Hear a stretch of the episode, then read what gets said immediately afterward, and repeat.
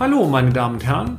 Herzlich willkommen zu unserem Mini-Podcast, bei dem wir betriebswirtschaftlichen Problemen mit einfachen und schnellen Erklärungen auf den Grund gehen. Ich darf mich kurz vorstellen. Mein Name ist Peter Scharf und ich nehme Sie nun mit auf eine kleine Reise durch die Welt der BWL. Controlling? Nun, wieder so ein Begriff, um den sich viele Mythen und Sagen ranken. Wenn Sie ein wenig in der Literatur wälzen, werden Sie feststellen, dass der Begriff Controlling nicht einheitlich definiert ist. Aber dies kennen wir bereits auch von anderen Fachbegriffen her. Uns liegt es fern, mit diesem Beitrag eine allgemeingültige Definition eines Controllers zu fixieren. Vielmehr soll mit diesem Beitrag einmal erläutert werden, was in der mittelständlich kaufmännisch gelebten Praxis unter Controlling verstanden wird und was zwangsläufig abgeleitet hieraus die Aufgaben eines Controllers sind. Wie oft haben wir es erlebt, dass einfach das Türschild Buchhaltung durch den Begriff Controlling ausgetauscht wurde? Aber ist das wirklich Controlling? Wohl kaum. Controlling bedeutet, dass mit Unterstützung des Rechnungswesens wesentliche Führungs- und Steuerungsimpulse für das Unternehmen abgeleitet werden können. Kommen wir zunächst einmal zum Rechnungswesen selbst. Das Rechnungswesen als Basis.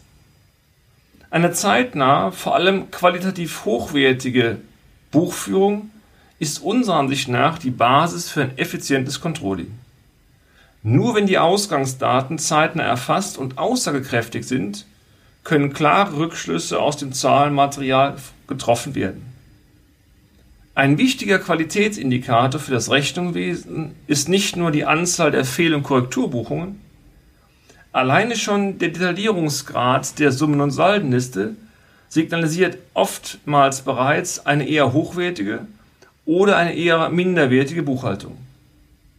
Was nutzt es beispielsweise, wenn die Erlöse sämtlicher Filialen in ein Konto Umsatzerlöse verbucht werden? Eine Filialerfolgsrechnung kann so sicherlich dann nicht abgeleitet werden. Klar, mit einer an das externe Rechnungswesen angedockten internen Kostenrechnung kann die Schlagkraft des Controllings noch einmal weiter ausgebaut werden. Diesen Beitrag zum Controlling werden wir zu einem späteren Zeitpunkt gerne fortsetzen. Und damit sind wir auch schon wieder am Ende des heutigen Podcasts. Haben wir Interesse geweckt?